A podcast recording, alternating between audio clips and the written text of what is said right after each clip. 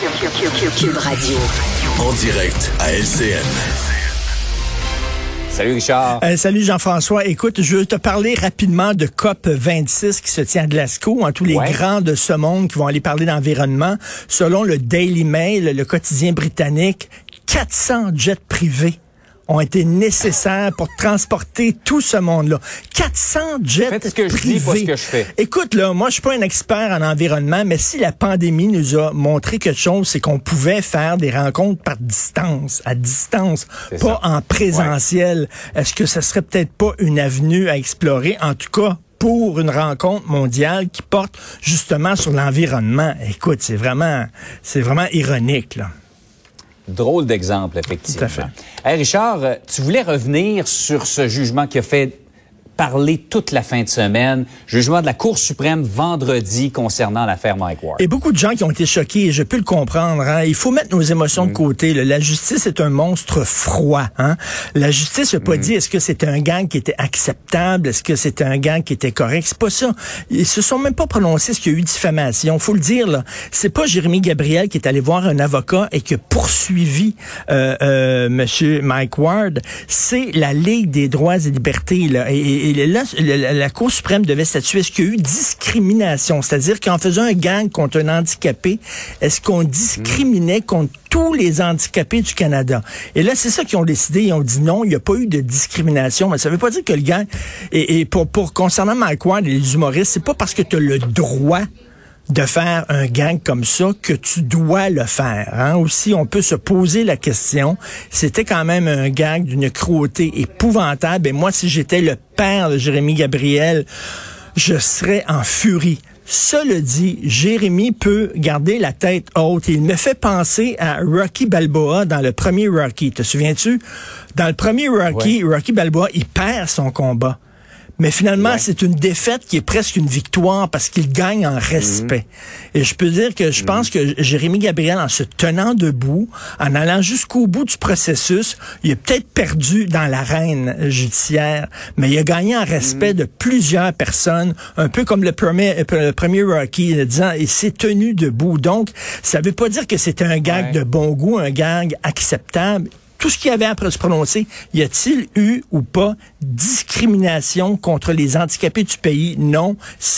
Voilà. Mais cela dit, je reviens là-dessus, c'est pas parce que tu peux faire un gang comme ça que tu dois le faire. Vraiment. Absolument. Et je pense que c'est toi qui faisais ressortir ça en fin de semaine. euh, euh, la, la- la décision des juges très partagée, 5 contre 4, Ben montre oui. à quel point c'est la, la population en général est déchirée face à tout Ben, ça. tout là. à fait. 5 contre 4, c'est une victoire à l'arraché pour le clan de Mike Ward. C'est pas une grande victoire spectaculaire. Par ailleurs, le grand patron d'Air Canada, grand discours cette semaine à l'invitation de la Chambre de commerce du Montréal métropolitain, in English only. Ah, son premier discours, mais écoute, il, habite au Québec seulement depuis 2000, euh, 2007. Ça fait rien, ça fait rien que 14 ans. Non, mais c'est une langue difficile, le français, à apprendre. Ça fait rien que 14 ans qu'il est ici. Donc, son premier discours en français seulement. Hein, Air Canada, c'est une, euh, c'est une entreprise fédérale. hein. La loi doit euh, s'appliquer sur Air Canada lorsque ce sont des communications avec les clients. Donc, légalement, il a le droit de prononcer un discours en anglais seulement parce qu'il parle pas à ses clients. Mais cela dit, regarde, ça regarde mal en maudit, là. Vraiment, là, que le président d'Air Canada fasse un discours en anglais seulement. Et écoute, ça, c'est une série de choses qui se sont passées récemment en- au Nouveau-Brunswick. Et je tiens à, à préciser, le Nouveau-Brunswick est la seule province officiellement bilingue au pays. Bilingue, ouais. Hein, c'est ça. Nous autres, on n'est pas une province bilingue. On est une province française. Il y a une province bilingue, c'est le Nouveau-Brunswick. On sait qu'il y a des problèmes là, avec les fonctionnaires. Il y a des grèves. Il y a eu un point de presse du premier ministre du Nouveau-Brunswick.